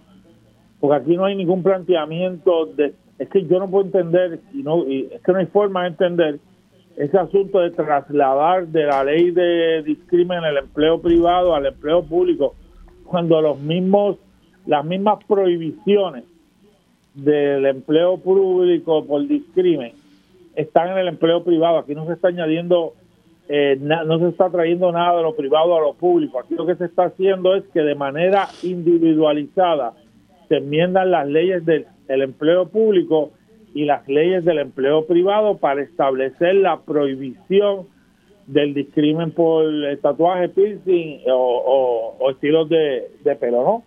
Y en segundo lugar, pues que las estadísticas, claro que no hay estadísticas, pues como no está, esto no es una, no está en la ley, la la, el gobierno de Puerto Rico, los tribunales, nadie lleva estadística de algo que no está de algo que no está estatuido. Pero lo invito a que conozca a la gente de diversas organizaciones, como mi estilo no me define, que se dedican a la protección de los de, de las personas con tatuajes y piercing, que han impulsado, que han apoyado esta medida y que todos los días traen testimonio de personas que son discriminadas al pleno siglo XXI eh, sobre estos asuntos. Y el proyecto está ahí, el proyecto incluso, esta es la segunda vez que lo veta, la primera vez vetó la versión de María de Lourdes. Cuando digo la versión de María de Lourdes, que María y yo radicamos el mismo proyecto a la vez en el Senado y el del Senado se movió. Y básicamente en aquella ocasión dijo que tenía un error técnico, eh, que lo corregimos, tenía razón, lo corregimos, y que tenía alguna reserva legal. No habían dicho nada más y ahora, obviamente, volvimos, el, la versión de la Cámara se movió más rápido, se aprobó nuestro proyecto y, fue vetado. Pero volvemos en el 2025 con el proyecto de ley, con la nueva Cámara de Representantes, con la nueva legislatura, a, a impulsar el proyecto de nuevo. Claro, y reitera nuevamente el lenguaje ambiguo. Eh, así que acá... En la sección 14 del proyecto está claro de que el patrón no puede establecer excepciones cuando sea necesario, por particularmente por salud u otras áreas. Yo doy siempre el mismo ejemplo. Nadie puede entrar con piercing, por ejemplo, a una sala de operaciones, eh, a una sala de Mara y ese tipo de cosas, sino en, en esa serie de lugares pues tienen que haber unas prohibiciones por requisitos de salud y seguridad. Pero estaban contempladas en el proyecto, representante. Claro, estaba contemplada las excepciones por salud y que luego el patrono haría su reglamentación. No está, no, la, la, estaba clarísimo en la sesión, eh, en la sesión de excepciones, que es la 14, eh, en, en las instancias en que el patrono podrá establecer normas razonables sobre el uso y habían cinco instancias claras y precisas eh, para que se establecieran esas regulaciones. Aquí lo que pasa es, hubo otros vetos a proyectos que tienen que ver con defensa de la clase trabajadora. Hay una tendencia desde el cuatrenio pasado a delimitar derechos de la clase trabajadora y si tú promueves nuevos derechos de la clase trabajadora, como este proyecto y el proyecto de notificación de causa de despido que también fue vetado, pues pues se vetan porque no hay una no hay lo que se había perdido de la clase trabajadora no, no, no se quiere devolver en su totalidad y los nuevos derechos no se quieren ser aprobados. estaremos entonces, ustedes van a someter, si en efecto resultan electos en el próximo cuatrimestre, nuevamente irán a la carga con esta medida. Eso es así. Y te aseguro que va a haber una composición diferente en la legislatura del gobierno de Puerto Rico y lo vamos a aprobar y lo vamos a convertir en ley. Representante, gracias por entrar unos minutitos. Saludos y buenos días. Cómo no. Ahí ustedes escucharon al representante Denis Márquez reaccionando al veto del gobernador en torno a la medida que buscaba eh, que, se discriminara en contra de aquellas personas que tuviesen tatuajes o que tuviesen algún tipo de piercing, que no se les discriminara eh, a, a nivel profesional. Conozco muchas personas eh, que se tapan sus tatuajes, por ejemplo, enfermeras, enfermeros. Lo doy este ejemplo porque fue el que viví de cerca de una enfermera que me decía, ah, tienes mucho frío. Me dice, no, la realidad es que estoy tapando mis tatuajes porque me prohíben exhibir mis tatuajes aquí en mi área de empleo. Así que eso sí, esa dinámica se da. Y esta mañana el compañero Julio Rivera Saniel estuvo tocando un tema que yo abordé en un momento dado con Mayra Santos Febres sobre el pelo de las personas negras en ocasiones en los trabajos discriminan contra personas que tal vez no lucen como ese patrono quisiera que lucieran. Eh, no todos tenemos el pelo lacio. Hay gente con el pelo rizo y con una diversidad. Y hay una legislación ahora mismo que hoy hay una vista pública. Y precisamente Mayra Santofebre es una de las deponentes en esa vista pública. Andar con el pelo como naturalmente lo tienes no es pelo malo. Vamos a ver si ya de una vez y por todas aprendemos eso. Estará hablando el jueves Dios mediante con, con Mayra Santos Febre sobre este tema. Yo estoy segura que es el tema que ella me va a proponer en su segmento. Nosotros hacemos una pausa y regresamos en breve para dialogar con el portavoz de la campaña de la comisionada residente Jennifer González, quien busca ser la gobernadora del país y así sale airosa en primaria y luego en las elecciones generales. Y ya estamos de regreso aquí en Dígame la Verdad por Radio Isla 1320. Les saluda Mili Méndez. Importante darte información es que según divulga el periódico El Vocero, suspenden búsqueda en Coamo de joven desaparecida en Dorado. Las autoridades procuran comunicarse con, la mujer que supuestamente dio esta confidencia eh, y, se pensaba que ella pudiese estar eh, por esta zona. Así que todavía se busca a la joven Diana Michelle Villanueva Bonilla, de 25 años de edad, desaparecida desde el 19 de enero entonces se había iniciado una búsqueda, eso de las 7 de la mañana, por esta zona de Coamo, eh, particularmente la carretera 723 en el barrio Pulguillas. Pero luego de varias horas de búsqueda, según informa el compañero Miguel Rivera Puy del periódico El Vocero, la búsqueda fue suspendida. Así que se sigue buscando a esta joven. Por otro lado, el periódico Primera Hora da información de que se confirmó que hay una orden de protección vigente contra una expareja de quien se había separado recientemente por unas supuestas amenazas. Y hay una, alerta rosa eh, que está activa y como les dije, se está buscando a, esta joven. Eh, hace, hace tiempito que se está buscando. Estamos hablando de Diana Michelle Villanueva Bonilla, de 25 años. Eh, que la policía de Puerto Rico eh, está haciendo sus esfuerzos para dar con su paradero y que su mamá ha pedido eh, que la ayude en este esfuerzo y ella asegura que ella no se fue y que, y que puede ser una situación, puede ser una situación de secuestro. Siendo las 11 y 44, voy a estar dialogando con el portavoz de la campaña de la comisionada reciente Jennifer González, quien busca eh, aspirar a la gobernación por el Partido Nuevo Progresista y que tiene primarias ahora en junio. Muy buenos días, licenciado Ángel Cintrón, ¿cómo está? Buenos días, Mil, un abrazo siempre, siempre para, para el público que escucha. Bueno, algo que dijo el representante José Enrique Meléndez, hay que decir la verdad, cuesta, y que surgieron una serie de eventos y presiones que lo llevaron a quitarse la candidatura. Él sostuvo que no fue el gobernador simplemente pues que no contaba con el aval de, la cúpula. ¿Qué, le parece el hecho de, que el representante se salga de esta carrera y que había primarias para este puesto? Mira, me, da me da tristeza en el plano personal porque lo aprecio muchísimo porque yo sé que él tenía mucha ilusión con esa con esa alternativa para él. Eh, no obstante, yo yo sospecho que, que tiene que haberse dado cuenta también que, que Pedro no tiene ya gasolina en el tanque para llegar este, a la primaria y ganarla. Y, obviamente pues este verdad hay que ir recogiendo velas eh, yo desconozco si hubo alguna situación adicional o si lo presionaron esas esas cosas yo no las sé. La realidad es que eh, desde hace tiempo ya se veía este, que había dificultades con esa con esa aspiración no por la persona verdad no por él sino que las circunstancias de tú tener dos aspirantes que te apoyan y un, un, un, un candidato a gobernador que, que no escoge un running mate, eso normalmente no sucede en Puerto Rico, pues obviamente debilita muchísimo esa papeleta. Usted tiene experiencia y ha sido director de campaña de otros aspirantes. Me, acusan de eso. Bueno, yo le acuso también. Su pronóstico es que realmente sí hubo una presión y que tal vez pudo haber sido el gobernador, porque el gobernador. Eh, Quiquito dice que no. Pero no sé, aquí yo digo que tiene que haber algo de gran peso para su salida, porque como dice usted, él estaba muy, muy entusiasmado y había sacado anuncios y estaba activo.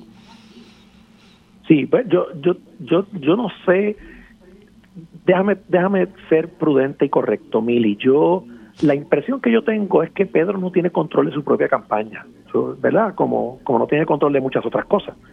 Eh, y eso es parte del problema. Eh, así que eh, no me atrevería a señalar a Pedro directamente, pero en esa campaña hay muchos caciques, eso es evidente, y no todos tienen eh, las intenciones correctas ni los propósitos correctos para estar metidos en un proceso político. Este, y por eso es que yo estoy tan motivado a ayudar a Jennifer, porque Jennifer es transparente y es quien es, y, y ella respeta al partido como institución y, y defiende los postulados de esta institución, este, y se hace responsable de las cosas que, que ella hace y que ella dice, eh, y no hay terceras personas, ¿verdad?, metiendo la mano. Así que este, yo creo que ahí hay, hay un revolú, por decirlo en idioma de la calle Dios Río Piedra, hay un revolú en esa campaña. Pero tú sabes que cuando esas cosas pasan, a mí no me toca hacer esa advertencia, porque ya yo hice advertencia en el pasado y me cayeron encima porque no quisieron escuchar la verdad. El 2 de junio van a escuchar la verdad en las urnas. Pedro no tiene control de su propia campaña, esas son palabras mayores. Bueno, ellos saben lo que yo estoy diciendo, ellos lo saben, eso es evidente para mí, para mí, ¿verdad? No sé para otros, para mí eso es evidente. ¿Y Jennifer tiene control de su campaña, Ángel? Sí, sí, porque, porque hay disciplina y hay estructura. Y yo estoy acostumbrado a trabajar en disciplina y en estructura para lograr las metas, enfocados en las metas correctas, con el propósito correcto y con la motivación correcta. En Río Piedra le llaman for the right reasons. Hay quienes dicen, bueno, Jennifer comenzó con mucha energía y en el momento uno pensaría que sí, que iba a barrer. Hay quienes dicen, no sé ahora si tenga esa misma energía con la que arrancó. ¿Cómo usted lo observa? Mira, la energía, la energía y el entusiasmo es evidente cuando tú estás con ella un minuto. Ayer caminó en el residencial de Mecio Canales y eso fue extraordinario. La gente bajaba, porque ya obviamente ya no puede subir escaleras por su embarazo, la gente bajaba este, de los edificios, de los apartamentos a saludarla, a abrazarla, a retrasarse. Eso está ahí. Esa, ese entusiasmo con quien es la persona, no solo con su candidatura, con la persona como ella es y con lo, honesta que es, lo transparente y lo humana que es, eso está ahí, así que eso es lo más ese es el ingrediente más importante. De en adelante el liderato y ella sabe ejercer su liderato con prudencia y mesura, pero con firmeza para que las cosas sucedan. No es decir las cosas y no darle seguimiento a las cosas. La campaña ella opera igual, ella hay unos lineamientos y nosotros tenemos un plan de trabajo este que se sigue al pie de la letra eh, y la vamos ayudando a ella, ¿verdad? En el proceso, en el camino, para que haga lo que tiene que hacer, para que cubra los temas que tiene que cubrir, pero hay disciplina, hay estructura, hay unas metas, este, hay un calendario, sí, estamos bien, bien estructurados. Así que Quito pudo haberse ido porque una de las cosas que me dijo usted ahora mismo es Pedro no tiene gasolina en el tanque. Sí, eso va, eso, eso va a ser evidente. ahora no se van a dar cuenta. Y yo no lo digo de mala fe, ni lo digo con, con ánimo.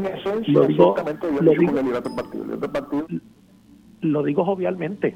O sea, lo trato de decir en un tono jovial, este, una expresión pueblerina, pero lo que quiero decir es que tú puedes tener dinero, tú puedes tener una estructura, pero si tú no tienes lo más importante, que es el apoyo del pueblo para que vaya a las urnas, pues te, quedas a mitad de camino, no llegas al final porque sin votos no se gana una primaria. La primaria no la ganan ni los anuncios, ni el dinero, ni el poder, ni, ni la autoridad, ni lo gana el voto de la gente que dice, esta es la persona que yo quiero como líder. Y el 2 de junio es la que va el apoyo, pero yo te lo aseguro, en las urnas. Porque con Jennifer ganamos todos con Pedro no necesariamente. Licenciado, gracias por haber entrado un minutito. Se me cuida. Gracias. Un abrazo. Dios los bendiga. Un abrazo fuerte.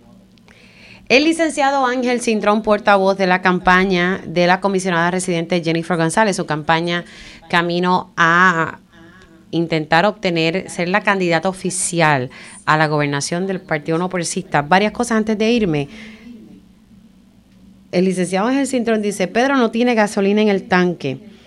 Pedro no tiene control de su propia campaña. Estas son citas directas. En esa campaña hay mucho cacique.